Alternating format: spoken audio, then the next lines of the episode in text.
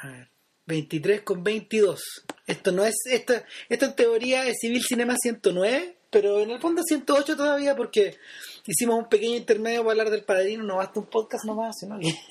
Y, y nada más para que no nos quede muy grande el archivo Claro. en, en- en medio, vamos a subirlo a podcast. Claro, esto es como una, esto es como una versión de la pausa cognitiva, pero for real. En serio. Claro, a ver, ¿dónde nos habíamos quedado? Nos habíamos quedado Caravaggio, creo en. Caravaggio, claro, y en el fondo, en esta tremenda contradicción que plantea, o en esta aparente contradicción que plantea Daniel de, de que la representación gráfica de la violencia remata en porno, remata en, remata en una suerte como de, de, de porno mafioso que, que, ojo, es un porno mafioso que, que películas como películas bien ochenteras como Scarface asumen como un hecho dado de la causa. O sea, bueno, hay un género, hay el, el porno asume como un hecho de la causa que, el, que lo que ellos hacen es para el disfrute del ojo. Claro, Y no, y no digamos, o sea, no, no en términos, no lo están haciendo por, por, por efecto narrativo. claro, por el momento en que Stephen Bauer, por ejemplo, y, y, y Pacino están como medio acorralados en esta especie de caja china, que es esta casa donde se fueron a meter, ¿cachai? Un tipo saca una motosierra Sí. y entonces, a ver, espérate, las reglas, las reglas como de ejercer violencia padrinesca están cambiando un poco Este acá, como post, post, post padrino. o me estoy equivocando, dame una pistola más grande para poder, claro. Ahora a mí no me, no me llama la atención que tanto el padrino como Cara Cortada se hayan convertido en videojuegos. Para nada, po. o sea, finalmente rematan en eso. Yo creo que, yo creo que en ese sentido, en ese sentido parece, parece bien raro, pero, pero la, la conexión padrino con algo como Games of Thrones no debería estar, no debería estar, eh, ¿cómo se llama? Uno debería poder hacerla con más, con más fluidez, aunque parezca que no están, aunque parezca que no están emparentadas. ¿Cachai? No es. el- de hecho, no sé, po, uno de la, una de la, uno de los instrumentos para vender la serie, al principio era que, ah, sí, esto, esto es El Señor de los Anillos, pero con los sopranos. Claro. De hecho, es interesante la, mm, el lazo, la, la relación padrino-soprano, porque uno podría decir que Tony Soprano es un hombre de familia que tiene un trabajo criminal, Ujú, Sí, que va a la tele y todo. a diferencia de Michael Corleone, que es un criminal que tiene una familia. Claro. ¿sabes? En el fondo tú ves que Tony Soprano podría hacer otra cosa si fuera igual de lucrativa. O sea, el loco hace varias cosas más. De hecho, tiene ese negocio de carne Sí, y tiene este negocio de la basura que le dan muchas lucas. O sea, lo que pasa en el caso de Los Sopranos es que te presentan un personaje que está ligado a la mafia y que es un mafioso, pero que como que la mafia no es su vida, la mafia es una parte de su vida. Así como la parte, así como un alcohólico puede tener como parte de su vida el hecho de tomar alcohol, pero el resto del día hace otras cosas. De hecho, los En el tipos... caso de los, perdón, en el caso de los mafiosos del, del, del- del- de los Corleones, ellos son mafiosos 24 horas al día. De hecho, los tipos que, mm, que primero comenzaron a escribir de Los Sopranos, la gente que le criticó para el New York Times o para el New Yorker, por ejemplo, no sé, para finales de los 90, la, para la primera temporada, los tipos hablaban, los tipos, los tipos leían en Tony Soprano, yo no sé si, a lo mejor un poco equivocadamente, yo creo que mirándolo con, con esta distancia que, que da el tiempo, veían en Tony Soprano un personaje posmoderno, yo creo que no. No. Yo creo que tiene rasgos de posmoderno, ¿cachai? Pero no, en el fondo no lo es. Yo creo que, yo creo que el Es un drama familiar. eh, harto más, harto más, en muchas más medidas que el padrino Y finalmente. no sé si ustedes están de acuerdo con esta sensación de que en el, el padrino está lleno, toda la saga está llena, está llena de momentos donde los, los protagonistas se llenan la boca con cuidar la familia, proteger la familia, la familia lo importante, pero hacen todo lo posible para destruir su familia. De por hecho, la mayoría de ellos muere lejos de su familia o arrasando sus familias, ¿cachai? O sea, Michael al final queda solo, al final de la 3, que no, no solo queda solo, sino que el tipo aniquiló cualquier contacto con la familia. ¿Sabes que a propósito de eso, se produce un efecto rarísimo cuando Michael vuelve, lo, lo, lo comentabas tú ayer, cuando hablamos de que cuando Michael vuelve de, vuelve de Cuba, el loco no llega directo a la casa, llega un Desert Inn, que era propiedad de la familia. Sí. Y que en esta especie de habitación de motel que está decorada a lo Corleone, Mm. Como si fuera una habitación tan oscura. como que los colones llevan su estética a los lugares. Sí. Y llevan, llevan su penumbra con ellos. No, y claro, llega su director de arte, po. ¿qué le pasó? Su, su- su decorador es su director de arte. po. Dean Tabularis trabaja para los Corleones. Claro. Nada, po, como, como que este loco llega así y después llega. Hay un, hay, hay un interludio donde, donde explica toda la cagada y en el fondo. eh, Es una escena muy feroz porque Tom Hagen le dice tu guardaespaldas murió y el loco dice te pregunté por mi mujer. O sea, como Sí. que ahí de nuevo el, el huevo- él nunca va a ser Vito Corleone. Vito Corleone jamás habría dicho me importa un coco mi guardaespaldas y no, para él todo funcionaba al mismo nivel, ¿cachai? Claro, claro, todo era el mismo nivel. Y el corte y el loco aparece llegando a su casa y yo digo, oh diablos, Don Draper. Claro. ¿Cachai? Es exactamente igual. El loco llega con su maletín, con su sombrero, sobre todo. Don Draper entra, Don Draper Corleone entra en la, en la casa y le pasa lo mismo que a Draper en la cuarta temporada. Cuando llega, antes de que la familia, la familia estaba pasándole un poco la raja, el loco viene a dejar los- a los hijos, ¿cachai? Y la mujer está con el, está con su marido nuevo. Y empieza a recorrer la casa y la casa está vacía. Sí. La casa de los Corleones está vacía. Va dando la vuelta y estos espacios que tú habías visto habitados en distintos, no es la misma casa que la de Vito. No, no, Pero la casa fondo- Electra joven La casa de Vito estaba Claro. ocupada en ese momento por Pentageli. Por Pentagel, exacto. Claro, hay, hay que hacer una referencia respecto a eso después, pero cuando el loco va dando vueltas y en el foco el loco se siente más Don Draper que nunca, llega a la única habitación donde hay, donde hay alguien haciendo algo, donde, donde se escucha un ruido. Y es, y es un momento como los 2001. Porque el loco como que va penetrando, va penetrando las habitaciones y de repente se detiene en la última, la que está más al fondo, y es donde está mamá Corleone eh, haciendo, haciendo un vestido, como si nada hubiera pasado, como si para ella el continuo siguiera siendo el mismo. Y no hay nadie en la casa, la situación es muy rara. Sí, de hecho, eh, a mí me llama, me llama la atención, bueno que mencionaste esa secuencia porque pocos, pocos críticos mencionan un elemento que Gavin Lambert se dio cuenta de una forma muy lúcida, que dijo, eh, a propósito del Padrino 1 y el Padrino 2, dijo eh, que esta era una historia sobre personajes que estaban atrapados en una pesadilla, la pesadilla corporativa, de que tu familia es una empresa y que no puedes escapar de ella. Wow. ¿cachai? Y es una idea muy interesante porque conecta dos cosas. Uno, que el padrino puede leerse como la historia de una empresa familiar que, del- que se vuelve una cárcel para los que están en, en- mientras más arriba está, menos libre eres. Claro. Y lo otro es la idea de que toda la saga es un poco onírica, ¿cachai? Y Mm. que está llena de, de, de ciertos guiños al surrealismo que son como casi linchados. A momentos ¿cachai? que no están sucediendo. De hecho, Peter Biskin, ponte tú, en el libro La familia del padrino, él dice, este gallo, este gallo estudió mucho, a ver, no solo la trivia, es, es bonito lo que hace, es bonito lo que hace Biskin. Utiliza el, el- utiliza las bambalinas y utiliza la trivia de la de la mm, del padrino como para hacer historia cultural. Mm, Entonces él dice, puta, en los momentos de, de- en los momentos de donde la violencia y la tragedia se juntan siempre están las naranjas, por ejemplo. Mm. Siempre hay alguien pelando naranjas o comprando Sí, naranjas o chupando mi- una naranja. o chupando naranjas o mirando naranjas. Ahora. Pero también, bueno, también están todas las escenas, por ejemplo, sí, tienes razón, hay hartas escenas que ahora que lo pienso, son escenas un poco sacadas del mundo Hitchcock, o sea, de, Sí. de, de estas cosas que Hitchcock hacía, no sé, bueno, atrapar el ladrón, la, la, la casa vacía ahí en Monte Carlo. O, darle, bueno, sen- o en darle Vértigo. sentido dramático al objeto. O, o claro, pero no solo eso, sino que, o pero también... Y más lejos. eh, puta, que me- mete la historia, en algún momento la historia efectivamente eh, puta, transita por un lugar donde la cuestión es como que salta al pasado, salta al futuro, salta para todas partes, en la escena de los Baobab, en Vértigo. Y aquí, por ejemplo, bueno, en la escena cuando matan a La Sony, secuela. ¿ah? las cebollas, eso. La cebolla, cuando matan, cuando matan a Sony se escena en la, en la caseta, digamos, ¿cachai? Sobre todo cuando no hay gente, o la escena del hospital vacío, Mm. efectivamente sí, tiene esta cuestión así, tiene, tiene este elemento... Parecen cuadros de Magritte. Sí. Tiene De esta hecho- onírica, digamos, ¿cachai? que te interrumpe, te interrumpe la acción y que imagino también funciona como pausa, digamos, ¿cachai? Además, sí, además hay una serie de hoyos lógicos que no, no quiero decir que sean defectos, pero sí hay cosas que son como de cuento de hadas. Por ejemplo, ¿qué pasó con el tipo del peaje? El Sí, tipo po. del peaje se agacha, aparecen los matones, llenan de orificios al weón, pero el loco del peaje como que nunca se sabe, eh, eh, no era uno de los matones, lo que quiere decir que no era un soldado de sollozo. Lo mataron. Pero él, no, pero Eh, él sabía lo que venía porque Sí, cerró se, la caseta se- y se agachó. y se agachó y Entonces, probablemente ¿qué, se fue arrastrando por detrás. ya, ¿qué y- pasó con él? ¿Qué importa? Ya, pero ¿por qué la familia no lo mató? Como, como si matan a Carlos, ¿cachai? Claro. ¿Dónde están las huellas que elimináis? ¿Por qué a Carlos le compraron un boleto de avión si igual le iban a matar? Como que hay una serie, una peque- pequeños momentos que tú decís como, esto no es lógico, pero está, está bien llevado, ¿cachai? ¿Sabéis que yo ayer estaba viendo, ayer yo, Ojo, lo, lo de la, lo, de las- lo- lo del ticket de avión puede ser, por ejemplo, mostrárselo a, a, a Connie? a Connie. Aquí está el pasaje de avión, nosotros Claro. lo matamos. Entonces está el pasaje de avión, lo que le pasó, no sé, bueno, pucha. El... ¿Sabéis que ayer yo estaba viendo Fan Fatal, una película que Vilche jode? A mí me encanta. Yo a mí me cine gusta mucho, Y me gusta sí. A mí me gusta, deberíais verla nuevo. El... O deberíais darle una oportunidad, ¿sabéis qué? Porque la película, no, la película, mirándola, no funciona bajo ninguna clase de lógica posible. Nada. No, pues. No, no tiene, es, la weá es topsy-turvy total. Es decir, es una, puta, es una barrabasada. Es, Ru- es Ruiz.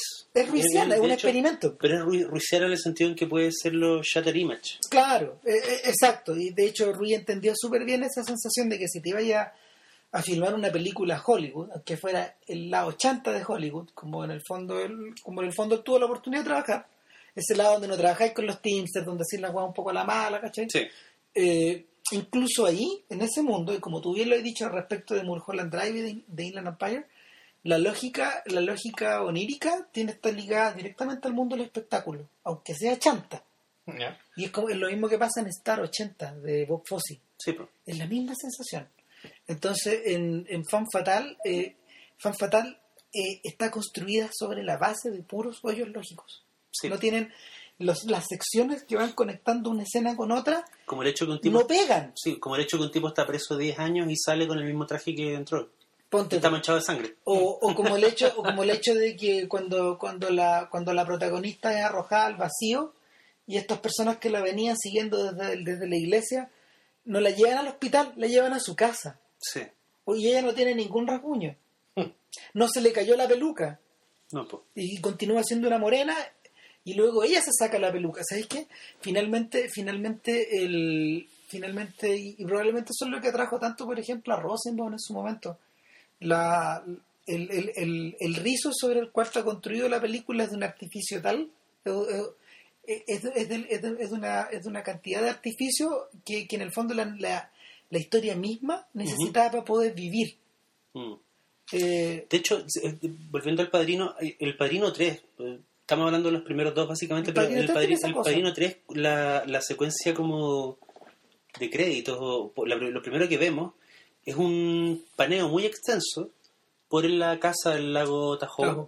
Ya. Y, Es y como- ese, y ese paneo es, es, es Stalker, es, es tarkovskiano, ¿cachai? Sí. Porque es un paneo que te muestra como la destrucción de un alma en la destrucción de una familia y el fin de una época a través de objetos de ruido que están hechos mierda. Y de hecho, hay, como, hay como una... mm, ¿Cómo se llaman estas cosas donde los obreros llevan... eh, Una carretilla. car- Hay una carretilla Sí, como de cemento voltea. dentro de la casa. Ya. Hay unos juguetes dentro de la casa. Está también hay una, está el resto de la caña de pescar con las que Fredo está enseñando a pescar al hijo. ¿cachai? Memento Mori Hay una idea. Ruina. Claro, son ruinas. Y de ahí viene el. De ahí parte la historia, digamos. o sea de hecho y de- te da la sensación de que, esa, de que eso que te mostraron es la cabeza de Michael. Claro, claro. El, eh, eh, y un momento súper raro cuando yo lo vi en el cine, yo nunca me voy a olvidar, cuando yo lo vi en el cine dije, empecé, empecé como a recordar, y lo vi en los 90, en el 90, en esa 91, época. 92, Claro, no, como, 90. que, como dije, "Va, pero este, este, es como, este es como un retorno a un escenario que uno conoce, Sí, po. donde tú estás... eh, el, el equivalente sería, por ejemplo, volver a los escenarios de la estrella de la muerte, una vez así, te, pero vacíos, Claro. Como sin. sin los Stormtroopers. Claro, sin los. Claro, es como, como, es como volver a esos, como volver a esos lugares habitados que tú sabís que están. El, una, haciendo un pequeño aparte, una, una serie que tiene esa, una serie que concibe los espacios de esa misma forma es, es, es- ¿cómo se llama? Breaking Bad. Breaking Bad, lo- los gallos que hicieron Breaking Bad tienen un talento extraordinario como para crear espacios. Como que los poblan de, los poblan de, mm, los poblan de, de, no sé, pues de violencia o de argumentos o de, o, de tramas dignos como a veces de teleserie o, de, o, de cuentos mal desarrollados, pero el espacio se lo devora todo, finalmente. Y, y yo creo que ese- es- esa es la sensación que a veces el padrino deja. Mm. Volviendo, por ejemplo, perdón, volviendo, por ejemplo, a esta idea de, a, esta escena que tú mencionabas de, de, del- del- del- de la familia Clemenza, cuando Michael vuelve a, cuando Michael vuelve a la casa donde que los, los Corleones habitaban durante la primera película, ya no tiene esa misma luz. po. Los Clemenza iluminan, los Clemenza iluminan clarito, Abrieron la ventana. Sí. ¿cachai? Y de, hecho, los el ti- postigos. y de hecho el tipo hace una cosa que es maravillosa, que ocurre pocas veces, que, Es la que- misma pieza, que es casi dardeniana, cuando el loco está frente a Pentayeli y le dice, el escritorio de mi padre solía estar aquí, y el loco reconstruye mentalmente. reconstruye mentalmente la, la primera película. Y dice, Espera, aquí se paraba mi papá, aquí se- y eso me recuerda, me recordó mucho a este momento en el, en el hijo, cuando el, el carpintero le pide, el niño le dice cuánto hay de aquí allá. Y el carpintero dice tres metros. Y el pendejo va y comprueba que de Tres tres metros. como es la idea de que la memoria espacial, como que el recuerdo del momento está dado también por las distancias en- espaciales. Entonces, Michael puede evocar una época de su vida, ¿cachai? Yendo al mismo espacio, aunque hayan cambiado la- los muebles, aunque haya cambiado la luz, ¿cachai? Y lo que el gallo hace es remitirse a un momento donde el weón pudo haber sido otra cosa, ¿cachai? Claro. Al Might. Be. Qué raro, ¿eh? yo eso lo entendí como una especie, primero como una especie de reproche y como una forma además de sentar su autoridad. Porque- Ah, sin duda. Porque, bueno, el- el- ese diálogo era un diálogo bastante áspero que tenía que ver con negocios cruzados, que está ahí con... Y con quien lo habían tratado de matar. Claro. Claro, ¿quién fue? Me lo voy a ir a echar, ¿no? pero, pero eh, finalmente, finalmente la- las cavilaciones que Michael tiene, esas cavilaciones como a Lobito Corleone, donde dice, eh, hasta el día de hoy yo siempre pensé que el enemigo era Barzini, no, no, pero que, que era, que era, que era Tatalia, me di cuenta después que era Barzini, ¿cachai? Y a él le pasa lo mismo con Hyman Roth versus Pentangeli y lo, Claro. y lo ¿cómo se llama? Pero me da la sensación de que Michael desde el principio desconfía de Roth Sí, y se que en ese sentido su mirada del negocio es, es aún menos noble que la que tenía Vito. ¿Cachai? sí, Porque Vito, Vito se pega al cachofazo en esa reunión final del padrino y el buen dice, puta, Barcini es el buen que está detrás de toda esta wea siempre. Y como que de alguna parte uno siente que Corleone pensaba que Barcini era un weón que tenía su estatura moral, ¿cachai? Respecto al tema de la droga. lo invita, lo invita al matrimonio Lo de, invita al matrimonio. Sí, pues, Claro. y de hecho lo que pasa acá en la 2 es que desde el principio Michael sabe que Pentagliani es un weón de la vieja escuela, entonces que él no va a ser el responsable del ataque, sino que tiene que ser Hyman Roth, que es un ex- que es un weón de afuera y que, de hecho- que es un judío, que también es un tema en la película. Claro, ¿Cachai? claro. O sea, el, no es casualidad, de hecho, que el padre espiritual de, de- del, del método de actuación de Pacino y de, de, de Brando sea la persona que encarna a Hyman Roth, Lee Strasberg, pues, el creador del método. Que además es una de las grandes actuaciones de la saga, yo encuentro. Es una gran actuación, yo creo que de los años 70. Y que bueno hace muy poco, o sea, hace mucho con muy poco. Como que mira así. O sea, es que es, es tan heavy que incluso Yo me acuerdo el de- efecto lo produce por el hecho de, parec- de que pareciera que estoy interpretando a otra persona. Eh, es que, eh, a lo que Sí. voy es que parece que él, él interpreta a este sujeto como si fuera una persona común. sí, sí. Y eso te hace toda la diferencia. ¿cachai? Eso, te, Sí. eso te convierte en un Porque de hecho, a mí, inolvidable. a mí una, una escena que, que no sé, me, me- siempre me ha interesado mucho es cuando Michael lo va a ver como a Cocoa Beach, ponte tú, y el buen vive como donde, donde años después van a vivir los papás de Seinfeld. Claro, Como en estos regimientos de jubilados Jubilado, en Florida, claro, en ¿cachai? Florida. que se mueven a 15 por hora, Y ¿cachai? el weón lo va a ver y el loco está en un departamentito como De de, mierda. de un piso, como En un viene, viene la, sé. viene la mujer y le trae y, y ese Le trae gallo, su TV dinner. ese gallo es un Vito Corleone. Ese weón es probablemente el weón que controla, no sé, un tercio del bajo mundo en Estados Unidos. Y incluso Vito Corleone luce, luce aristocrático y fastuoso y ostentoso al lado de este weón, que li- literalmente le traen como una mesita O culeada sea, claro. y le ponen sus papitas fritas Pero loco, es como... la radio, ¿cachai? Loco, es como si Visconti se hubiera ido a sentar al lado de Sam Fuller, como Sí, en una comida. Es una weá muy extraña. Es así, es, es como que este, este señor que viene con un sombrero de ala Mm. se sienta a ver un partido que es- creo que es de... ¿Qué, qué están jugando? Fútbol americano. Ahora, ahora no sé qué, no sé qué opinan ustedes de que- del hecho de que en Apocalipsis ahora hay una escena donde una vietnamita va corriendo a un helicóptero Sí. Sí, y tiene una granada. Eso está en el Padrino 2, pero con un rebelde cubano, Sí. eh, sí, castrista, repetido. que pesca al capitán de la weá y con granada en mano se tira dentro del auto y el auto queda... ¡puf! Y eso lleva a Michael a decir que esos buenos podrían Pueden ganar. ganar, claro. Claro. Sí. Y que eso, no- yo creo que ese momento en Hyman Roth decide matarlo. sí, ¿cachai? sí, claro. Y el... Pero me, me llama la atención que Coppola haya repetido la imagen. eh, yo O sea, creo- Hyman eh, Roth eh, ya había decidido matarlo. Lo había tratado de matar, pero Sí. me refiero que ese momento en Hyman Roth dice, este bueno no me trae la plata. no, no, No, esto- no, es con la plata, claro. Claro, y el, finalmente, finalmente la, finalmente todo una- todo- la presencia, la presencia de Michael ahí era media rocambolesca, ¿cachai? Es lo que voy a hacer la parada. Ahora, yo lo, yo vi ese momento como el, el- el intento en que Corleone se mete en la historia, en la historia con letra, con la H grande, Sí, ¿cachai? claro. Y eso fue producto de alguna crítica que se hizo en la primera película, el hecho de haber, eh, de haber tratado de insertar eh, la trama del padrino con periodo histórico, Sí. que también lo hicieron con el tema del, del Papa, digamos. Mm. Del, del asesinato de Juan Pablo I en la, en la 3. ¿Sabéis qué? Eso Yo- por- yo- No, sí, eso fue consciente. Pero este- esta historia me la sé. Mucho la generación de Coppola, la crítica que le hicieron al weón, desde, pasan, desde Robert Town hasta otros weones que incluso trabajaban con él, era que la primera película existía como una especie de Estados Unidos de juguete.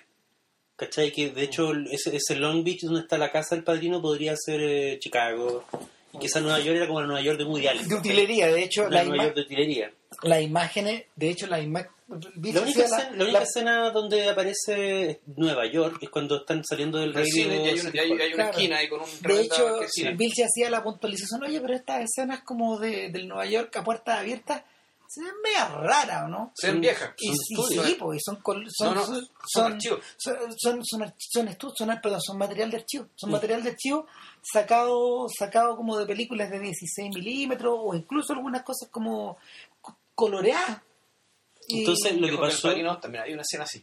sí, también hay una O escena sea, que hay así. una escena que tú decís, bueno, esta hueá es otra luz, esta otra cosa, esta cosa está filmada de antes. O sea, Eh, pero, pero ¿sabéis qué? Eso también incluso la liga artísticamente con películas de los 40 y los 50 que hacían lo mismo, weón. sí, claro. Sí. Ah, pero Ahora, sí, lo que pasó en el tema Sí, de Cuba claro. es que el, el segmento cubano fue una autoimposición de que los locos dijeron tratemos de que se sienta, tr- tratemos de que en el fondo Michael de alguna forma se roce con la izquierda. Es una, una hueá muy extraña porque en el fondo eh, No, Michael- uno lo pensaría, Michael en la primera película, el único comentario político Es que se hace, no, es cuando- es Kay le dice, eh, mira, Mm. mi papá es como cualquier otro hombre poderoso.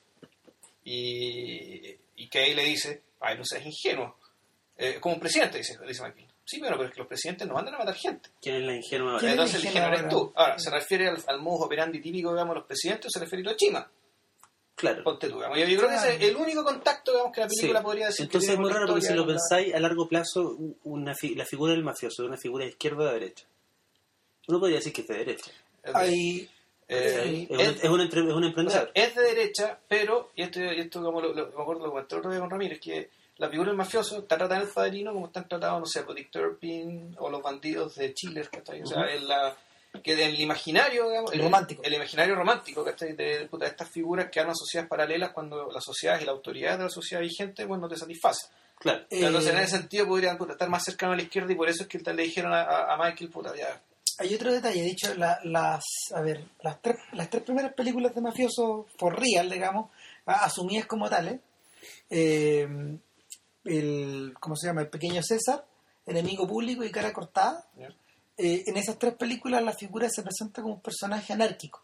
Anárquico como por ejemplo son los son los es la pandilla salvaje de Peckinpah. O sea, una anarquía que en el fondo puede prestar su arma a la izquierda o a la derecha, pero que en el fondo solo provoca más anarquía y revolución. claro. Eh, el gran problema que tuvo, el gran problema que tuvo Scarface, que se produjo, esas tres películas se hicieron al mismo tiempo. o sea, 31 32. Claro, y se hicieron, se hicieron como con espacio de algunos meses. Cada uno ocupó criterios distintos. Ponte tú. ¿Y de distintos estudios? Claro, todos compitiendo distintos. Incluso eh, el pequeño César era por la Warner. De hecho, hay una historia terrible, disculpa, hay una historia terrible de un técnico en municiones que había sobrevivido a la Primera Guerra Mundial. Y ese weón eh, se voló un dedo contra tuvo un enemigo público, se hirió el hombro en cara cortada. Y en la última ya el weón tomó todos los resguardos y ahí lo atropelló nada. Pues lo que pasó es que cuando se estrenó Cara Cortada quedó la cagada. pues. El llamado, el llamado ya no, el llamado ya no llegó de los estudios para Howard Hawks. El llamado llegó de la, ¿De la comisión Hayes o...? no, el llamado llegó de Washington. Le dijeron, le dijeron al weón, weón, vaya a poner delante de tu película un disclaimer que diga que estos gallos son sociópatas. Claro, porque me acuerdo que el cuando vi Cara Cortada, el personaje de Paul Mooney era de un nivel de carisma, simpatía, de atracción, ¿cachai? Es magnético. Eh, absolutamente. Porque, está todo el rato diciendo, expensive, ¿no? en cambio, James Cagney ya, un, un tipo que tiene su activo, pero era un demente, ¿cachai? Y Claro. Era interpretado de esa manera, y, y claro, y, G. Robinson era repulsivo ah, físicamente. En cambio, Mooney, eh, Paul Mooney, ese personaje cara cortada, era. Decís, sí, o sea, tú decís, este- esta cuestión es disolvente, ¿cachai? O sea, promover un personaje así, con estas características y con estas virtudes, digamos, este atractivo, de, disolvente, para, que, para aquella época al menos. ¿Cómo respondió Hollywood? Dio vuelta a la tortilla. Pues en la siguiente película, eh, James Cagney era Paco. Era un G-Man, ¿cachai? Entonces, la ética, la ética de la disolvencia se dio vuelta. Nomás y ahora los, los que apretaban el gatillo eran los pacos que perseguían a los ladrones. Entonces, no era la misma. Eh, Provocaba como esa misma sensación como de revolución interior, pero estaba, estaba, estaba, estaba dirigida para el lado contrario. En, en el padrino, en el, en el padrino yo creo que también hay, en el padrino yo creo que entran a, entran a, entran a jugar, entran a jugar como, también como otros elementos. En- en- y, vuelvo a esta idea de a esta idea de la identificación como política, pero mm, no, no, no, no asume, no asume ningún lado, no asume ningún lado, y sin embargo estos personas, estos personajes se ven como detentadores de un poder que los invita. Yo creo que el personaje de- Marlon Brando es tratado como el presidente de Estados Unidos del bajo mundo. Más o menos. Más o menos eso pero es, si Y se lo ponía al lado de parece un Nixon. consejo de Estado, Me ¿sabes? acabo de acordar de la, lo ponía de al la lado de otra, claro. de la otra alusión política importante en la primera película que es la que hace Clemenza. Cuando están, le, están, le están, están ensayando la muerte de Sollozo Oh, sí. Y el tipo le dice, eso es lo que hay que hacer. De repente es bueno que hayan estas, estas peleas y muchas, pues se limpia la sangre, Se limpia la sangre. ¿cachai? Y dice, y dice "Hay que- eso es lo que hay que hacer con estos culeados. O sea, cuando se ponen penca, y va, al tiro. Y dice, si las familias hubieran estado a cargo de, Hitler- de Europa, Claro. Hi- Hitler nunca hubiera llegado a invadir Claro. Y de hecho, bueno, entre paréntesis, esa es la ligación entre... Lo que te da para pensar, porque en el fondo es la idea de que los líderes políticos son gángster con mejor uniforme. Esa es la, esa es la ligación directa entre, entre Clemenza y Pentangeli, que en el fondo son el mismo personaje. Sí. ¿Cachai? Porque, porque, porque Stone Hagen le dice cuando ya está preso en esta escena como media carcelaria al final, bueno, siempre siempre supe, siempre supe que, siempre supe Francesco, Frankie, Freddy, no sé cómo le dicen. Eh, o sea, yo siempre te admiro porque, porque tú eres bien leído, man. tú, tú leías los diarios, tú, tú cachaste Hitler en el 33. man. Mm. Eh, y Sí. ¿Quién le decía quién es? Hagen, que es como el, el- el Sí. señor como más compuesto, digamos, se lo dice este viejo que es el caos. ¿A quién a Clemenza? A Pentangeli, a Pentangeli Ah, y. Clemenza, que es el mismo personaje, Ya. finalmente. Ah, es Eh, Frankie. Claro, Frankie. Frankie Pentangeli. Qué personaje. Ahora, la pregunta es la siguiente. ¿Por qué Michael mata a Fredo cuando podría haberlo dejado vivir? Ah, bueno, se explica en parte por la sociopatía de la que habla Vilches. Pues No, esta yo no es sensación- sociopatía, es psicopatía. Perdón, esa psicopatía, perdón. Esa psicopatía de la que habla Vilches, que en el fondo el tipo no puede dejar de... eh, eh, De esa- atar todos los cabos. Esta Exacto. frase gringa, no leave a stone unturned, es decir, dar vuelta a todas las piedras hasta, Mm. hasta terminar de hasta terminar de encontrar el puzzle que resuelva tu mente o tu problema. Porque de hecho es una weá tan central para él que yo creo que en el fondo lo que me gusta de la 3 es que es una un poco una película insólita porque el verdadero tema de, de la 3 son las consecuencias de una pura muerte, que es la muerte de Fredo. ¿sí? ¿Cachai? Las consecuencias en la cabeza de Michael. De hecho, en la 3 hay un momento en que Michael tiene como una crisis diabética y colapsa, justo después de que lo atacan con un helicóptero, ¿te acordás? Sí. Y el buen colapsa en la cocina y el buen tiene como que delira, no sé, tiene como una, un, un coma y el buen grita Fredo, Fredo, Fredo y, y el buen pierde la conciencia y despierta en el hospital. ¿cachai? Bueno, ese personaje es un personaje trágico en la 3. Sí, El- líder. Ahora, de hecho, hay O sea, una lo es noción- que el- el- el- lo trágico, lo que sí puede ser trágico, pero no es de un personaje particular, sino de toda la familia, es la lucha por la legitimación. Claro. O sea, el, el- el Condenado comienzo. y convertirse en algún momento en un poder fáctico, en un poder fáctico pero a la luz del día. como en, en este caso contrastado contra la legitimación que tiene el Vaticano, por ejemplo, Claro. Mm. como, como, como ente de poder. Claro, recordemos que en algún momento los, los papas no solo cargaban armas y dirigían No. guerras, sino que tenían hijos. Claro, claro que sí. Uno de ellos tuvo hijos con su hermana, creo. Ponte tú. O sea, Alejandro VI tuvo no sé cuántos hijos. 50. Y además dirigía la iglesia. Claro. Un campeón. Claro, entonces. el. Estaba pensando, bueno, Por- ah, bueno, ¿por qué mata a Fredo? Bueno, para, mí la explicación es la misma, es psicopatía, es la psicopatía de Michael, la incapacidad de dejar, de, de- de dejar las cosas abiertas. Y yo creo que también, eh, ojo, él había dado la orden de matarlo antes. No, porque él porque dijo... es que dio- porque dio- esa instrucción quiere decir eso. No le puede pasar nada mientras mi madre esté viva. Sí. claro, O sea, el tipo en se lo realidad- dice a él. Lo o sea, que pasa es que eh, a- a- en- no se lo dice a Rocco. Sí. Eso, a, a Rocco. Rocco el Lampuel. tema es que él siempre estuvo en su cabeza, digamos, ¿cachai? Que cuando lo despide, Fredo, no te quiero ver más, cada vez que... Ya no eres mi ya hermano. No eres mi hermano, Sí. el tipo ya se coció, ¿cachai? O sea, en el fondo, Y lo- lo- Lo que, también es- lo que también, yo creo que lo- la tragedia está en Fredo, porque Fredo podría escapar, podría no volver nunca. No, pues. ¿cachai? Pero Juan vuelve al matrimonio de su. O sea, a la al al funeral, de su madre. eh, Michael aparentemente lo perdona y ahí Juan se coció. claro. ¿cachai? Lo que es probablemente como el, el- el complot más frío de toda la saga. ¿cachai? Sí, pues el que que- Michael, como una araña, se sienta a esperar que este weón vuelva Vuelva. al funeral de su madre. Y ahí Michael lo perdona y ahí lo, lo, lo deja amarrado para que el Ahora, weón se eh, quede. ojo. Ah, Ahí hay otro biológico, por ejemplo, eso que decís tú. Si el tipo muere, todo el mundo sabe que está ahí, el tipo parte con él a, pe- a- a- a- pescar y vuelve, o vuelve solo, o vuelve con el cadáver, digamos, porque Sí. nunca te explican cómo vuelve, pero Sí, pues. Sea como vuelva, está claro que el tipo se murió ahí. Claro, eh, ¿Y, bueno, y qué, y qué pasó? De todas las muertes de la saga, de todas las muertes importantes de la saga, es la única que no involucra derramamiento de sangre, tal como dice, tal como dice Villalobos. Eh, esta muerte es distinta a las otras y se ejecuta, se ejecuta con un cuchillo que corta y del, del, del corte no emana sangre. Espérate, si Alfredo lo matan de una... De un balazo. de un balazo. Exacto, pero no hay sangre, no lo ves. Bueno, si fuera por eso, la verdadera muerte única, ¿cachai? Es la de Tesio. Porque esa ni siquiera se ve. Ah, pero es que tiene, esa, esa, esa reviste otras, otras características. O sea, a mí me pareció muy... Porque ya, eh, después de ver tanta carnaza en la Sí. película, ¿por, qué no, ¿por qué no muestran la muerte de Tesio en cámara? Es como, ¿por qué no muestran la muerte de Hitler por- en la caída? Claro, finalmente, ¿sabes que finalmente, fin- pero, pero en el, en el, que en el no. caso de Tesio es concederle una última salida Digna. decente y A digna. un personaje que, claro, cuya importancia más uno es la 2. Sí, pues. ¿Por qué es importante Tesio? Porque puta, Tesio estaba con su papá cuando todos eran unos pelafustanes, weón, ¿cachai? Y ahí Ah. estaban Tesio y Clemenza, los tres weones comiendo en la mesa, ¿cachai? Weón, De ¿qué hecho, hay, con- de hecho hay una, creo que uno de los mejores guiños o relecturas del Padrino es una rutina de Richard Pryor, donde el buen dice, me acuerdo de una parte del Padrino donde el loco dice como, hey, can you spare me? ¿Me, puede- me podéis salvar por los viejos tiempos? Y como el otro buen dice como, no. Y después como decía, claro, porque si yo estuviera en esa situación, eso elucubraba a Richard Pryor, tú, puta, rogáis hasta que estés con la pistola en la cabeza, porque entonces el buen decía, y bueno en el auto, así como, weón, me acuerdo cuando te enseñé a manejar. Y el otro weón, no, no me acuerdo. Creo que no decía Sperm, era Get Me Off the Hook. Claro, Sácame- get me off the- Que es peor, sácame, sácame- esta weá. sácame del anzuelo, Sácame- weón. Sácame este cacho, weón. A propósito de esto, Ahora espérate, ¿cómo, cómo se llaman las hijas de, mm, de Lear?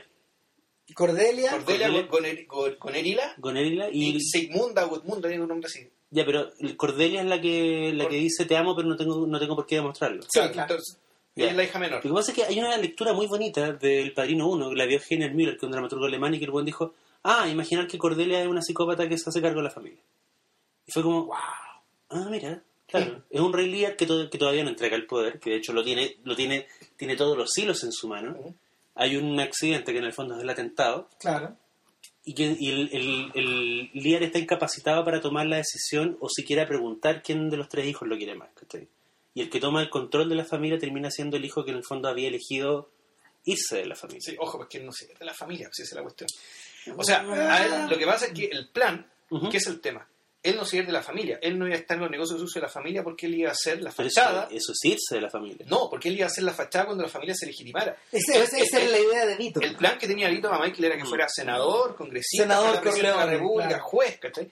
Pero no para que se fuera la familia, era para que Mm. fuera el líder de la familia cuando la familia cambiara de estado. Bueno, eso nos lleva a Tom Y Hagen. por eso es que cuando dice, nos faltó tiempo, Sí. nos faltó tiempo, no alcanzamos. Entonces, entre comillas, volvemos. La tragedia de legitimación es que Michael se tuvo que hacer cargo, ¿cachai? De un negocio para el cual no estaba destinado. Pero es que tampoco había un hueón que pudiera reemplazarlo, porque no estaba, o sea, Santino, como bien dijo Corleone, era un mal jefe, Claro. y Fredo nunca iba a llegar a hacer nada. Claro. Y Hagen estaba por fuera. O sea, la lógica hubiera sido que hubieran, que si, se hubiera, si, hubiese- si Michael no hubiera demostrado tanto talento e interés en seguir el camino de la mafia, pero lo Mm. mostró desde el principio, Sí. lo lógico hubiera sido, ya bueno, es- matan a Sony, Fredo no importa, ya, Tom se hace cargo. Y Michael sigue haciendo su vida político, digamos, ¿cachai? De juez, de la cueva que sea, ¿cachai? Por, la, cara legal. Pero El- el, el tema es que no le interesaba. Michael, Michael, y eso es importante, Michael quería el poder ahora, le gustaba, se sentía cómodo con la cuestión, tenía la, era, además le gustaba la violencia, no De hecho, pero... de hecho, es interesante lo, lo que tú dices del, del psicópata o la conducta psicopática, porque lo último, lo último realmente, el último gesto de poder eh, real que él hace en la saga es cuando le dice a Andy García, ok, ¿queréis mi lugar? Te lo doy. Pero dejáis a mi hija. Que es bien culiado, porque en el fondo lo que el weón está haciendo, le está diciendo que es la única weá que le importa a este weón, aparte de tener mi puesto, Es la hija. es la mina de la que se enamoró que es mi hija, ¿cachai? Entonces vos le dice, le ofrece esta decisión imposible, ¿cachai? Y le dice, ok, queréis tomar mi lugar, pero tenéis que prometerme que vaya a abandonar a mi hija. Claro, pero eso también, eso, es, y eso hace sentido respecto de, tal vez, no sé, ella Lo, lo que, lo, que está, lo que está haciendo al mismo tiempo es probar qué tan, des- qué tan dedicado está el otro huevón a la familia. O lo otro que está probando, lo que lo otro que, este personaje realmente cambió y no quiere para su hija lo que le pasó a su madre. Mm, No sé. Yo no estaría tan seguro. El, yo, yo, bueno, Porque de hecho la reacción de Michael cuando muere su hija, en la, la escena de la escalinata como gran tragedia griega y la cuestión, también es no se condice con lo que acabo, lo que yo he visto en estos dos padrinos. ¿cachai? Claro. No, po. Sí, con lo que pasó en la tercera. Pero bueno, es otro... Es otro... Parece otra persona. otra persona, Otra es otra persona. es otra persona. Si volvemos, volvemos, volvamos a la idea, volvamos a la idea y a la conexión Martin Sheen al Pacino. ¿Cachai? Eh, Willard eh, Corleone. Claro. El- lo que sabemos de lo que sabemos de Corleone es que fue un marín que recibió una, medalla. recibió una medalla, Una medalla por su. Claro, por su destacada acción en el campo de batalla. ¿cachai? Como en Guadalcanal, por ejemplo. Claro, y- Estaba peleando la delgada línea roja. exactamente. Y el, Capaz que, capaz que aparece en una escena cortada de la delgada línea roja. Ponte tú. Y, el, y sin embargo, ¿qué, qué- qué es Willard ahí? También es un gallo condecorado Sí. Y también es un gallo que viene también es un gallo que viene de haber servido un, un buen rato en el frente y este gallo está en Saigón, ¿cierto? Sí.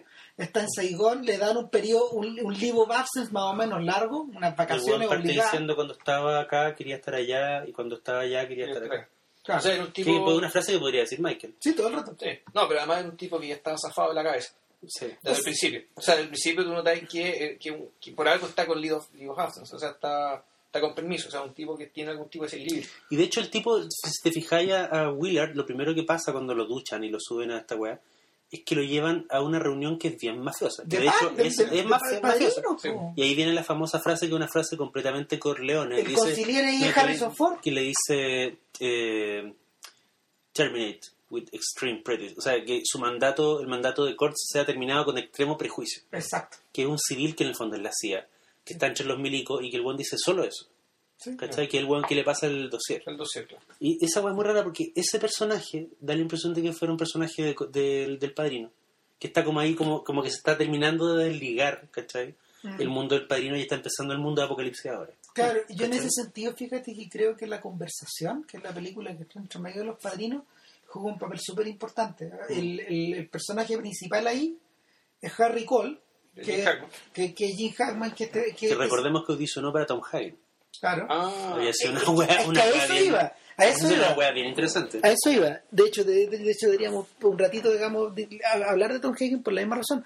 El, el personaje que John Casale, de hecho, actúa ahí en la película también. Es, un- es el gallo que es el gallo que, que pone la pega, el tipo que hace las horas escuchando. John Casale es como el Juan Rulfo de, de- de la- de los actores gringos, como que el buen hizo Sí, cinco weas grandiosas y se murió. Sí. ¿Y se murió físicamente? Sí, de cáncer, John po. Casale se murió de cáncer. ¿Y aquí, ¿cuánto, Tenía menos? tenía Como el 80. el sete- no, nada, ni siquiera el 78. O sea, hizo tarde de perro, eh, la conversación, el francotirador, los dos, los Debutó dos con, el padrinos. padrino padrino, y- debutó con el padrino.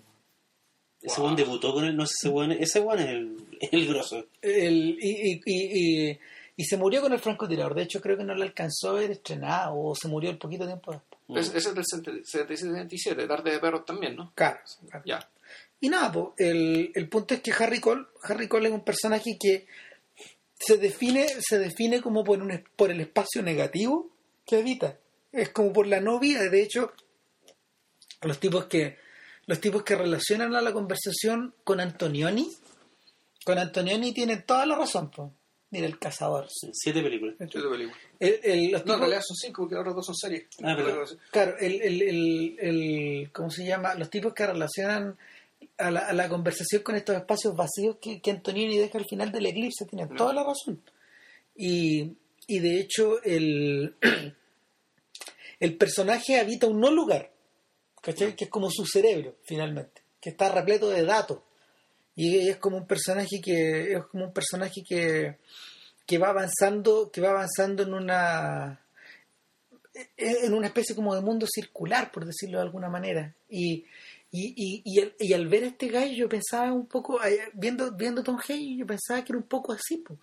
porque finalmente Tom Hagen, que a veces hace los mandados del, de, de- Vito, finalmente habita un no lugar. No está en la familia, no está en el mundo exterior, literalmente se refieren a él, Literalmente es como el, el- es la figura de Ignacio Agüero en eh, Días de Campo. claro, el, el niño entregado. Claro, es un entregado. Claro. Pero dame un segundo, en la novela es muy heavy porque en la novela Santino lo encuentra tirado, eh, lleno de, de sarna y muerto de hambre en la calle. Y lo lleva a la casa y la mamá Corleone lo alimenta. Y el texto le puso muy bonito porque dice, esa fue la primera noche que Tom eh, durmió en una cama, en una cama, Oh. ¿cachai? Entonces el buen dice, durante años Tom te- tuvo pesadillas donde soñaba que volvía en la ca- a, a vivir en la calle hasta que se imaginaba el rostro del padrino y podía calmarse. Entonces te habla de una figura mucho más... eh, mucho menos normal de lo que parece el personaje en la película. ¿cachai? Claro, en, en- el- en- literalmente se refieren a él, oiga, pero usted no lo conozco en el ejercicio de la profesión. ¿A qué, ¿A qué bufete pertenece? Yo tengo un solo cliente.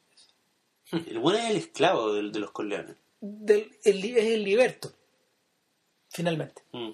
Y de hecho una cosa muy interesante es la, la- la diferencia entre cómo lo trata Vito y cómo lo trata Michael. Vito lo respeta hasta el final. De hecho, Vito es el hueón que lo palmea al final y dice no te queremos meter en esto y todo. Michael en la 2 lo amenaza. Lo amenaza con, con dos cosas. Lo amenaza con, con eh, pegarle a patada en la raja y le dice, bueno, y ahí ves cómo te, te las arreglas con tu mujer y tu amante. Es curioso. Y la- Hagen se, se, se pega el cachazo de que Michael sabe de Que su tiene un amante, amante, claro. y que está dispuesto a poner esa weá en la mesa. Sí, el- O sea, que lo tienen espiando. Que en el fondo Michael no es su amigo, que es su jefe. ¿Tú caché que las únicas dos personas que lloran en el, en el que lloran de verdad en el padrino son Vito cuando ve que Michael vuelve, ¿cachai? Y Tom cuando cuando cuando le tiene que decir a, a, a- a Vito que, Que- que que mataron a Santino. Son las dos únicas personas que expresan esa emoción de una forma que no sea teatral, como Connie, por ejemplo. Que Connie llora lágrimas de cocodrilo todo el rato, finalmente porque finalmente porque en el fondo se se expresa a través de una suerte como de grito medio primal todo, todo el rato, está, está como oscilando en emociones que son muy fuertes, está más allá del llanto esa mujer, finalmente. El pero ya como para como para rematar la idea de como para rematar la idea de Tom Hagen, Tom Hagen por ejemplo juega un papel mucho más mucho más extraño y mucho menos mucho menos identificable que un tipo como Johnny Ola, que, que es el Tom Hagen de Sí. Claro. ¿Cachai? Johnny Ola, por, por último, podía ser identificado como un traidor a sus orígenes italoamericanos por entregarse a ser el mandadero de este mafioso judío. ¿Cachai? Que en el fondo ahí los tipos hacían como una especie de rayado en la cancha, pero siniestro. Pero acuérdate de esa gran, la frase de Pentageli que dice, eh, tu, tu papá y, eh, tomaba café con Hyman Roth. Tu papá hacía negocios con Tu Hyman papá Roth. respetaba a Hyman Roth, No, pero tu papá, tu papá respetaba a Hyman Roth, pero no confiaba. pero no. Que en el fondo quitáis Hyman Roth y ponéis judío y tenéis como un- una escena racista de la concha de su madre. Claro que sí, pues ahí está, y está presente esa, está Yo presente tuve- esa idea que- latente todo sí. el rato abajo. Hay una, hay una muy rara entrevista a Larry David con Woody Allen en el set de esta película mierda que hicieron. Eh, sí, whatever Eh, happens. Donde los buenos dicen como, bueno, lo que pasa con el padrino, que nos gusta, pero en el fondo sabemos que no es para nosotros. ¿Qué es, qué es lo que está diciendo el bueno? En el fondo, claro, el peor villano de la saga del padrino es Hyman Roth, ¿cachai? Claro, finalmente. Nada, pues, eh, en, en- en- respecto a la trivia, la otra vez que caché que Johnny Ola es el tío Junior Soprano. Sí, pues, weón. Qué increíble. Y Abe Vigoda es el abuelo de... El abuelo de Kirstie Allen en eh, Mira quién habla. Y Tesio, Tesio en El Padrino 2, posteriormente es uno de los tipos que mueren en Goodfellas, el que muere de hecho colgado dentro del congelador. No, pues, No, no, no, ese, ese. Genko. Genko, era, era el... el- Genko, perdón, Genko, Genko. Genko, Genko. Sí, porque muere en el congelador con la señora. sí, pues, sí. Espérate, y, y Clemenza, que es Bruno Kirby, que es un guan que reapareció en muchas películas de mafiosos y que de hecho era el brazo, Espérate, era el brazo derecho de Marlon Brando en The Freshman. Bruno Kirby, Sí. el que actúa en City Slickers. Sí, po. Sí, pues. De, de triste final, weón, murió muy joven. Bueno, y eh, está lleno de pe- pequeños De pequeños actores en detallitos. pequeños roles, ¿cachai? El weón que hace de Soyoso en la primera nunca volvió a brillar, ¿cachai? Ese weón tuvo No, como después hizo un par de series y... Y lo mismo pasó, lo mismo pasó con Clemenza, porque en el fondo Clemenza es uno de los Clemenza es uno de los tremendas anclas de la primera película. Y, ¿Y que- ese actor qué fue? eh, nada, pues no fue nada, tuvo un par de créditos después nomás. Y de hecho, de hecho, el, el gran pecado que cometió es que nunca se llevó bien con Coppola, probablemente se lo impusieron. Eh, había dos cosas, una, una era que, que según él, se- saber, según Coppola, volvió al Padrino 2 eh, exigiendo más plata. Según él, lo que él exigía, lo que él exigía era un, más des- un mayor desarrollo del personaje. ¿De cuál? Ah, de, de, De Clemenza. Claro que él quería un pedazo, que quería un pedazo más grande de la Lo que pasa es que Clemenza en la primera película está básicamente para dos weas, que es como pegarle un escopetazo a un par de hueones en un ascensor Claro. Cocinar. Y, y- y- Cocinar. y enseñarle, no, pero él, Claro. tiene, él tiene una gran escena, que es cuando le enseña a Michael a disparar. Ah, sí. Claro, claro. O sea, no, no, finalmente, finalmente Clemenza, el persona, Clemesa da la impresión de que es un personaje que goza un poquito más de la vida. Ahora, no- otro, otro elemento también relacionado con el casting del Padrino 1, y es que el capitán de policía Sterling Hayden, sí, Sí. es muy importante. era un weón que era, era que en sí mismo encarnaba, era como matar a, era como matar a Joel McRae, ¿cachai? Era como matar a John Wayne vestido de Paco. O un o sea, blanco, este- un white anglo-saxon protest- era, era dos cosas, por un lado era rendirle homenaje al Hollywood de oro y por otro Claro. lado era cagarse en esa weá. Sí, claro, ¿cachai? liquidarlo. Es liquidarlo. como la, la historia que tenía, que contó Bertolucci, que Sergio Leone, su idea original, en el Eras una vez en el oeste, esta, esta secuencia inicial en el tren donde están esperando a, mm, Don- Donde a, Bertolucci Charles, fue Bronson, a Charles Bronson. ¿Ya? Hay tres hueones esperando a Charles Bronson. Eh, él tenía la idea que esos tres hueones tenían que ser Clint Eastwood, Eli Wallach y Lee Van Cleef. Ya. Y a los hueones la idea les parecía la raja hasta que se enteraron que esa era su única escena. Porque esa es una larga escena que termina cuando Charles Bronson se los carga a los tres. Claro. Entonces como, los voy a traer a la película para que aparezcan y después matarlos. Claro. Pero el buen terminó consiguiéndose al negro. A uno, Woody de esos, Strode. uno de esos tres es el negro Woody de. Strode. Sí. ¿Cómo Eh, se llama la mierda película? Liberty Balance. No, y no solo eso, o sea, es el sargento negro de Joff- de Jofford. Sí, pues. O sea, ese, es su, ese es su gran crédito en la Mm. historia. Hay una, una conexión muy rara que Coppola estableció con el pasado del cine de Hollywood a través de los actores. No solo teniendo a Brando, que era el tipo que había revolucionado la actuación, sino que además era como el rebelde, era como era como era como tomar a Champagne en el 93, ¿cachai? Y traerlo a trabajar a una película de estudio, que además tiene un presupuesto muy estrecho. Y decir como no, según va va a funcionar y va a funcionar, y tomar al Pacino, que era un weón que no lo conocía nadie, que había hecho una película. Panic in Middle Park. Claro, y también traer a McCloskey, a Sterling Hayden, y en vez de, de, de hacer crecer el papel de Hayden, el buen dice, no, este weón va a tener dos escenas y en la segunda lo van a matar. ¿Cachai? Es, que- es una weá bastante... Además el personaje del Paco en la novela también es mucho más grande. Ya. ¿Cachai? Pero era como darle, le dio, le dio el papel de la Talia Shar, que el único rol grande, importante femenino, se lo dio a su Hermana. hermana. ¿Cachai? Es muy raro la forma en que el Shire- casteó al padrino. Tal Cha- es que ella, ella usa el, ella usa ese apellido. eh, yo no sé si no, no sé si una es un nombre casada, ponte tú un nombre artístico, pero está tía Coppola. Ah, ya el hermano Coppola, ya. ¿sí? Y es la mina que se tira a Rocky. Claro, sí, es la hermana, es la, es la- no, es la hermana. no, la weá endogámica.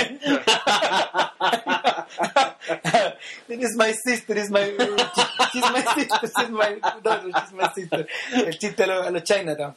Ahora, a propósito de Chinatown, ¿sabes que No hay que terminar el podcast sin hacer una referencia que en el fondo, de una y otra parte, los tironeos son muy, muy- son, son- los tironeos son súper fuertes, pero, pero siempre se ha discutido acerca de la autoría del padrino. Eh, partiendo por el hecho de que cuando tú, cuando tú ves el, el crédito dice Mario Pusos de Godfather, ¿cachai? está presente esa idea de que Mm. Mario Puzo tiene mucho que jugar. Es como Stephen King. Stephen King's The Cualquiera. Stand. Cualquiera. Cualquiera. 800 weas. Sí, claro. Claro, eh, por otro lado, hemos mencionado aquí ampliamente a Gordon Willis, que en el fondo es el tipo que le da la unidad estética. Claro. Eh, está el personaje de Francis Coppola, que en el fondo es el gallo que articula todo, el, el gallo que articula todo, y que, y que queriendo y no queriendo eh, inter- eh, interpola situaciones ligadas a su propia vida familiar, a su propio pasado, ¿cachai? A su, de hecho, utiliza a Carmine Coppola, su papá, para poner la música, para arreglar la música. Ah, la, la guagua que bautizan en el Padrino 1 es, es, Sofía Coppola. es Sofía Coppola, Coppola, ¿cachai? Eh, está lleno de esos Haciendo pequeños detalles. Haciendo- claro, haciendo, está lleno de esos pequeños detalles. Por otro lado, pero por otro lado también está presente la figura de los productores. No, y está. eh, Danino Rota. Está, Está Tanino Rota también, que es una persona bueno. que también le da personalidad a la historia. está Dean Tabulari. Está Dean Tabularis, que es el, El gallo. director de arte, ¿no? Claro, que es el director de arte que ha acompañado a Coppola prácticamente toda la vida. Eh, pero, pero no hay que dejar de nombrar a tres gallos que en el fondo son los tipos que echaron a andar la máquina, los tipos que habían comprado los derechos. Uno es Robert Evans, que es un personaje que podría perfectamente haber aparecido en El Padrino y es como medio parecido a Moe Green. Es como un De hecho, es un tipo que se cree. Que, él, Moe que, él, Green- que él se autodefine como un, un coautor del padrino hasta el día de hoy. hasta el día de hoy. po. Sí, po. Él se siente así. Y, y es verdad, en cierta medida es verdad, porque Evans, que había comenzado como un peluquero, de hecho, de hecho el, el chiste el chiste interno es que como que el personaje de Warren Beatty en champú está un poco basado en este porque este gallo, este gallo, este gallo le cortaba el pelo, era el estilista de, de, de, de viejas de Beverly Hills que tenían, que estaban casadas con los, produ- con los productores.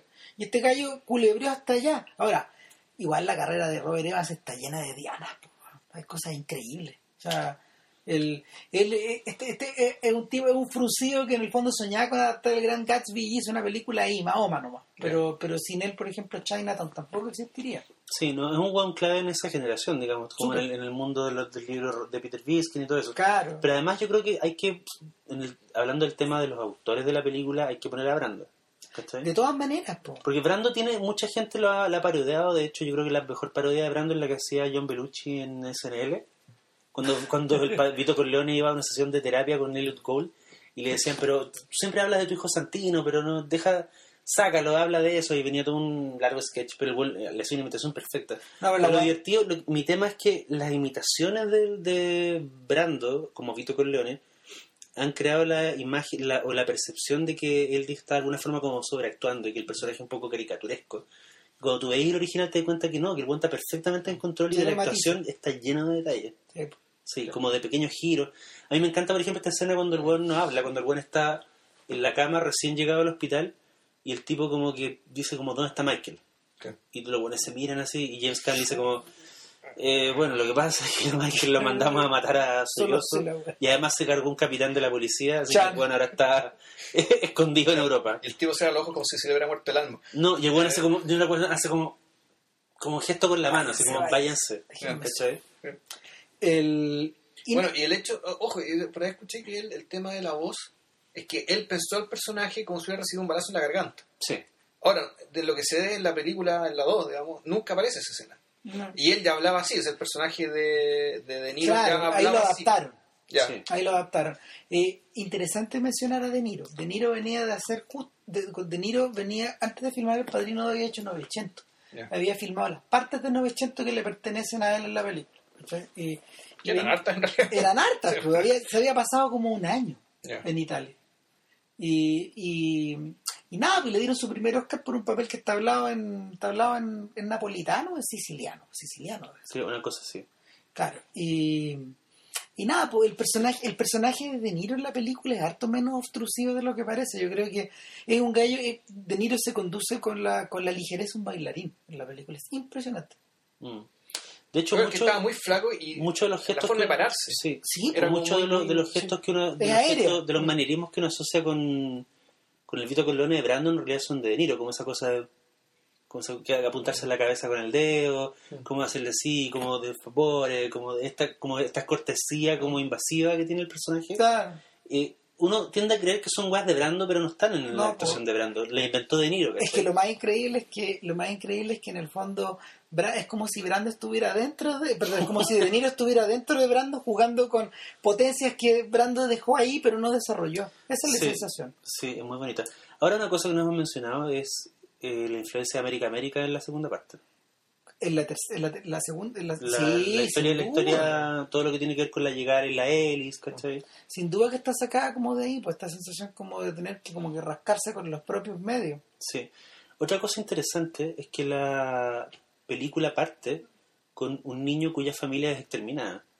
Eh, O sea, en el sentido cronológico, la saga de los Corleones parte con un niño que huye de, de su pueblo porque toda su familia murió. El buen no le quedó nadie, ¿cachai? no. Entonces el buen llega a foja cero. Y está con el, además con preso en su cabeza. Y viene una larga secuencia de eventos que atraviesan varias décadas donde se funda una enorme familia y al final terminamos viendo cómo esa familia es aniquilada porque muere la hija. completa. ¿Cachai? Entonces, entonces lo único que queda, O sea, no, lo único que queda es No, este, no. este bastardo que va, puede volver a fun- refundar los Corleones. Lo más salvaje es que el personaje más parecido a, a- al Michael del final de la tercera parte es Don Chicho en la segunda. Un viejo medio ciego, abandonado, que está cuidado por como dos gallos, Claro. que ya nadie lo va a matar, ya nadie está preocupado. Esa weón. alucinante que incluso los buenos que estaban jubilados hacía décadas tenían un par de guardias con escopetas. Todavía, digamos. Porque por sacar realmente puede llegar. Claro, como los presidentes de, de, hecho, Estados de Unidos. hecho, Don pues. Chicho tenía razón. Decía, si yo no mato a este pendejo, va a crecer y va a venir a... Sí, claro. Y, el weón tenía razón. Pasó. Debió haberlo matado. esa weá es Edipo Rey, esa weá. Sí. Sí, pues, Don Chicho es un personaje. O sea, la, la estructura, la estructura trágica igual está. Claro, claro. Claro, y bueno, antes de que, antes de que, a, a propósito de Evans, uh, volviendo a, volviendo a retomar, los otros dos personajes clave en la historia del padrino son menos mencionados, pero sí aparecen harto en el libro de Peter Biskin, en el de Lizzie Riders Raging Bulls. Y son Charlie Bludon y John Calley, los jefes de estudio. Y, y, y la parte la parte siniestra un poquito de, de- de esta weá es que finalmente los personajes que más se parecen a los mafiosos de esta historia son estos dos. Claro, porque era- eran hueones que en el fondo tenían que lidiar con los excesos de... Coppola se pasó de metraje y de tiempo. De tiempo. Entonces el buen empezó a consumir tiempo de estudio que estaba destinado a otras películas, como Ah. por ejemplo Tiburón. Claro, no, pues, y en el fondo ellos actuaban como los dones, ellos eran los dones historia. Mm. Y- esos buenos son héroes, los buenos que pararon, pararon los Y- goles de toda esta generación y, frente a los y estudios. finalmente, claro, finalmente ellos, finalmente ellos es divertido porque finalmente estos gallos, estos, Blue Dorn y Cali, que los dos eran judíos, eh, y, que, y que en el fondo también a su modo son dos productores brillantes, y son los gallos que en el fondo salieron a recibir los Oscars. Ellos tenían Claro. los Oscars en la casa, en el fondo se parecen a Wolf, al tipo que tenía Sí, el Oscar ahí. El Oscar en el, en el, perdón, Oscar en su dormitorio. Estos dos, estos dos sujetos, estos dos, estos dos sujetos como que a, a- a- a ver, agu- le aguantaron a Coppola eh, a Pacino, le aguantaron a mm, le aguantaron a Coppola a Brando, no le aguantaron a Scorsese, porque Coppola quería producir El Padrino 2 y que Martin Scorsese lo dirigiera. ¿Qué hubiera, parec- qué hubiera pasado? Salió de ahí, güey. ¿Qué habría salido de ahí? Eh, nada, po, el, el, y, y- y finalmente, finalmente son finalmente son tipos que eh, al haber hecho el padrino negociaron su permanencia en Hollywood hasta su muerte. Ellos, ellos ponían la cara frente a Nueva York. De, de hecho, de hecho, en el libro de Biskin aparece mencionado eso. po. ¿Quiénes estaban en Nueva York? Los tipos de los bancos que financiaban, los otros dones en el fondo. Claro, Los tipos que financiaban la deuda. del el Banco padrino. Vaticano. El Banco Claro. Vaticano de la 3, ¿cachai?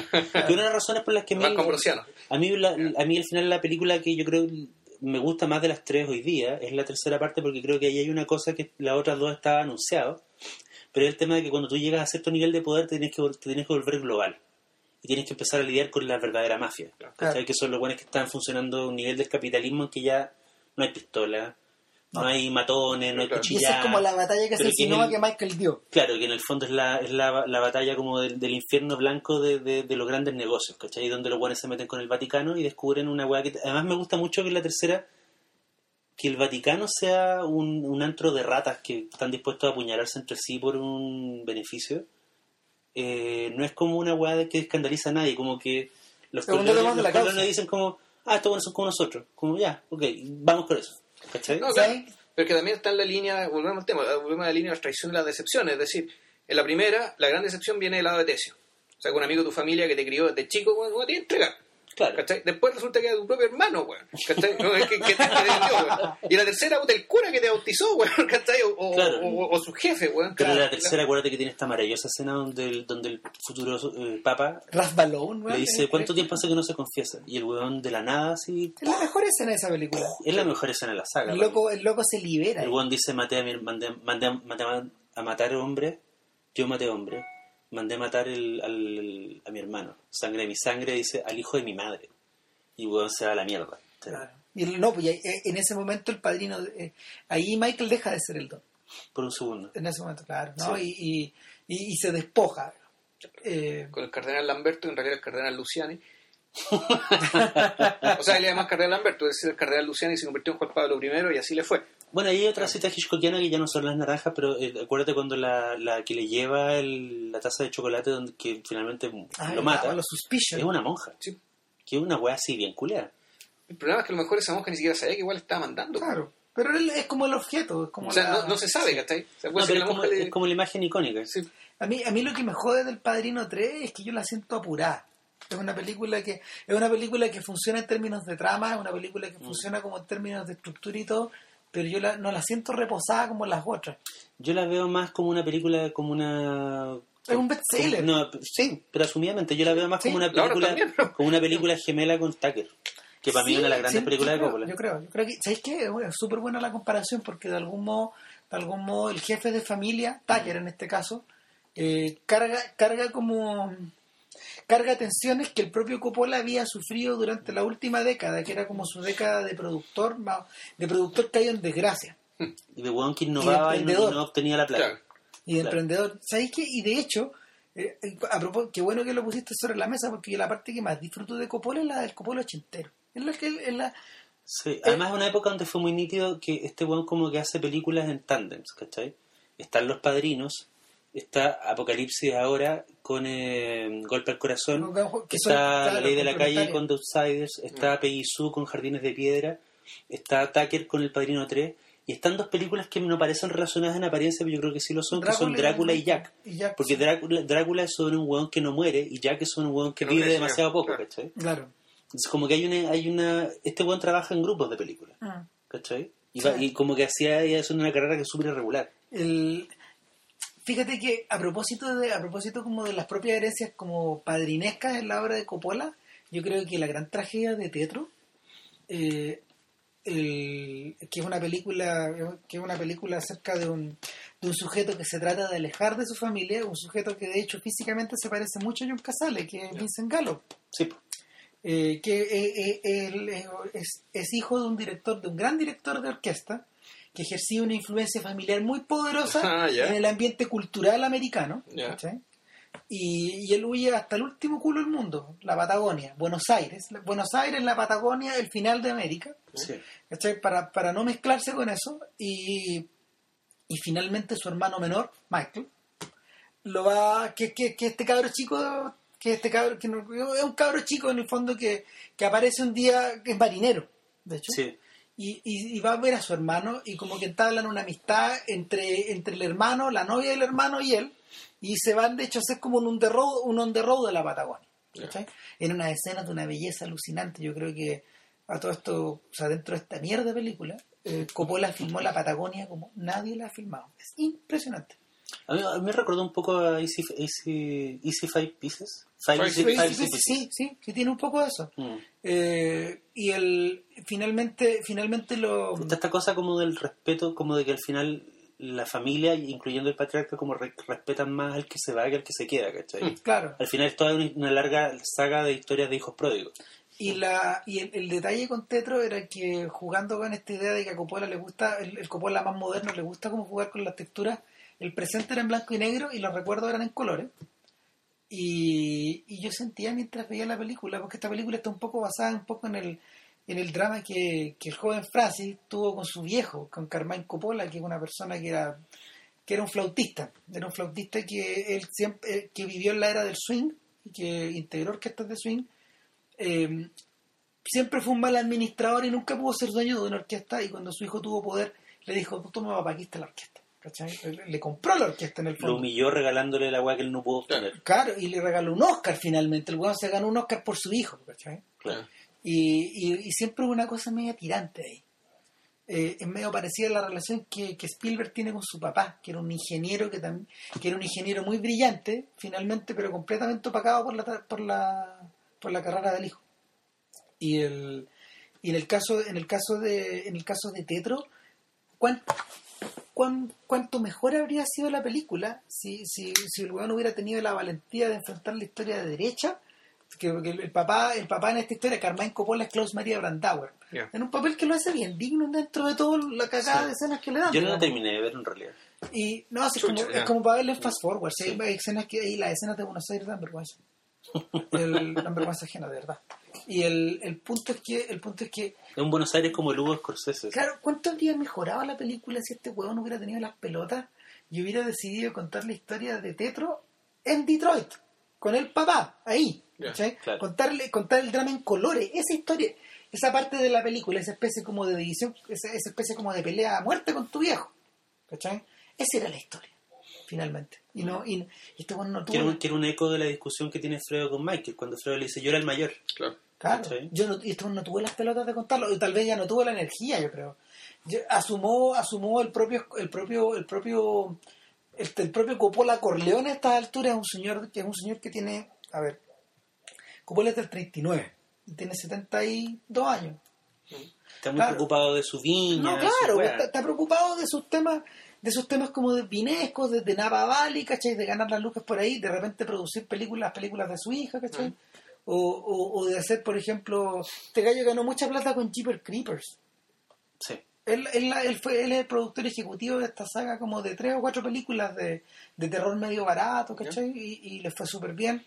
Eh, hizo hartas lucas. Quiero decir que Coppola tiene, siempre ha tenido, me parece a mí, un, un lado muy chatarresco. Sí, y pues, muy, asumido. y muy- y muy adicto como a, es un gallo que tiene un especial ojo pa- para filmar suspenso y para filmar incluso gore, Sí, que por ejemplo nunca ha tenido Scorsese. Yo No. creo que Scorsese nunca ha tenido buena mano para filmar suspenso. de hecho, de ¿Cachai? hecho, Coppola, Coppola sido un gran director de cine de terror. fíjate que Coppola y Bogdanovich son súper buenos hijos de Roger Corman en ese Mm. sentido. De hecho, Corman sale en la fila de Es uno de los senadores. Es uno de los senadores que están interrogando Ah, a Corleone. Claro, eso Sí. es un, su pequeño homenaje al maestro, este weón ahí lo, lo pone, ¿cachai? Sí, pues. Y, y el, el punto es que el punto es que el, este Coppola, que, que, que ver, yo ayer estaba viendo Mundo Vino. Ya. Ya tuve un montón de tiempo ahí y ayer como que le eché una mirada. Mundo Vino es una película acerca como de la... ¿Un documental o una película? Es un documental, es un documental como de, como de 2 horas 20 acerca como de la de las presiones, es de, es de la guerra cultural que hay detrás del vino en el fondo. Es la globalización, eh, es, es la industria, es la industria del vino globalizada en todo el mundo versus el, la, la cultura del terroir. Es decir, la, el apego, el apego del, el apego del, del, del- del pequeño empresario eh, vitícola o vitivinícola eh, al, no a la marca que, que va pegada en O tu sea, la, botella, la denominación de origen. o- o- claro, no, no a eso, sino que a- al terreno donde están plantadas las viñas. Claro. Entonces, eh, la guerra central es bastante parecida al padrino. Es la de los grandes industriales, es la de, esta, es la de estas mafias, entre comillas, eh, que en el fondo, eh, desde Napa Valley, en, en este caso los, en este caso los Mondavi, la familia Mondavi, mira, italoamericana, la familia Mondavi, eh, ejerce, ejerce respecto de las familias italianas y respecto de, de, la, de la gente de Burdeos. Ya. ¿cachai? Y, y en el fondo de cómo estos gallos crearon una especie de alianza extrañísima y crearon, no, no sé, un super, un super vino, un super vino, el Opus One, que es, una- es un vino que es mitad californiano, mitad bordolés. Y, pero para hacerlo, estos gallos, pero para hacerlo estos gallos tenían que tenían que no solo cruzar las cepas, sino que comprar territorio en Francia, comprar terroir. Pero el terroir no se compra, según los otros, según los otros señores, ¿cachai? No lo podéis comprar. Y finalmente, lo más, lo más escalofriante de todo es una buena película. No sé si la han visto ustedes. No. Eh, lo más escalofriante de todo es que eh, la gente se refiere a Robert Mondavi como un filósofo, como un pensador, como un señor muy bien compuesto, como mi amigo personal, como los concilieri de la historia de esos señores que van probando vino. Hay un gallo que es increíble, que va, que va como que hace una hace unas raids vineros, weón, donde el tipo dice, hay que, hay que microoxigenar, hay que, hay que, hay que manejar el ácido, aquí, hay que hacerle aquí allá. Es como un gallo que va cobrando lucas por, por en el fondo asesorar tu vino, ¿cachai? Y, y- y, sin embargo, los críticos, por ejemplo, hay un gallo, un gallo que subastaba vinos en Christie's, un británico, que en el fondo estos gallos fueron los que descubrieron parte de, de algunas de las cepas francesas que son como muy populares ahora. Este gallo dice, estos gallos dicen, el problema es que estos tipos están produciendo un vino que, que primero que nada, el, el, el tinto que están produciendo en, en Napa Valley, eh, oye, perdón si el, el- el paréntesis es muy largo, pero tiene relación con el padrino. Eh, el, Esperemos. estos gallos, estos gallos, eh, ¿cómo se llama? No sé, pues, producen el vino falsificándolo, ¿cachai? Utilizan barricas de roble nuevo en circunstancias de que eso, eso como que vainilliza el vino. Le da como, eh, le, da como, no sé, lo, lo viste de frac, ¿cachai? Nada, pues cuando finalmente llegamos a donde está Robert Mondavi, está como con su hijo y él está en, un plano bien in- interesante. El hijo ocupa como, el hijo que habla, Michael, eh, ocupa como buena parte del plano y, y Don Vito está ahí atrás. Y dice muy pocas cosas. Y las dice a lo Corleone. ¿Cachai? Tú, sen- tú sentís que es Corleone, finalmente. O, te lo, o, o- o el, el tipo que lo está filmando dice, diablo, usted se la ha visto Corleone. Lo está filmando con esta misma sensación de, no me quiero acercar mucho a este gallo porque finalmente es un hoyo negro en el que puedo desaparecer. Eh, literalmente, ¿cachai? Pero, pero como que la, la manera de acercarse al personaje se refieren a él durante toda la película y él aparece muy poco. Y, y- pero, pero asume ese halo corleonesco, ¿cachai? Mira, yo creo que para continuar con el mito del padrino y ser consecuente, voy a tener que ver la próxima teleserie del 7. que aparentemente mezcla el padrino con Falcon Crest. ¿Alguien decía eso? Claro, el tema de los vinos, ¿Qué dirían con, con man? estructura, digamos, con, su, con los herederos posibles y qué sé yo, y, Nada. y nada. Bueno, Oye, ha, ha sido un agrado tener aquí de invitado a, grande, a Galo, Daniel. grande Galo. Eh, el podcast es histórico, duró dos horas, Dos horas y media. Dos horas veinte. I- igual nos una, quedamos- que- una que- duración casi padrinesca. Ya quedamos cortos con el largo de la película. pero Sí, bueno. obvio, pero bueno. No, es Pero que empezamos muy tarde. Si no empezamos más temprano, Casi, casi comentamos las tres, de hecho. Sí, no, pero creo que comentamos las tres. Que o sea, comentamos las tres. Y, y- y también hicimos algo que en general solemos hacer acá, que como que hablar un poco del aura del propio cineasta también. Sí. Así que nada, oye, te pasaste, muchas gracias por Pues muchas Gracias por la Y invitación. nada, pues, y la próxima semana no sabemos, ¿no? no tenemos idea, se nos, se nos secó el cerebro con Sí, esta sí, sí. con el concepto. Prepárense para lo peor. Que estén bien. Ya, chao. Vale, chao.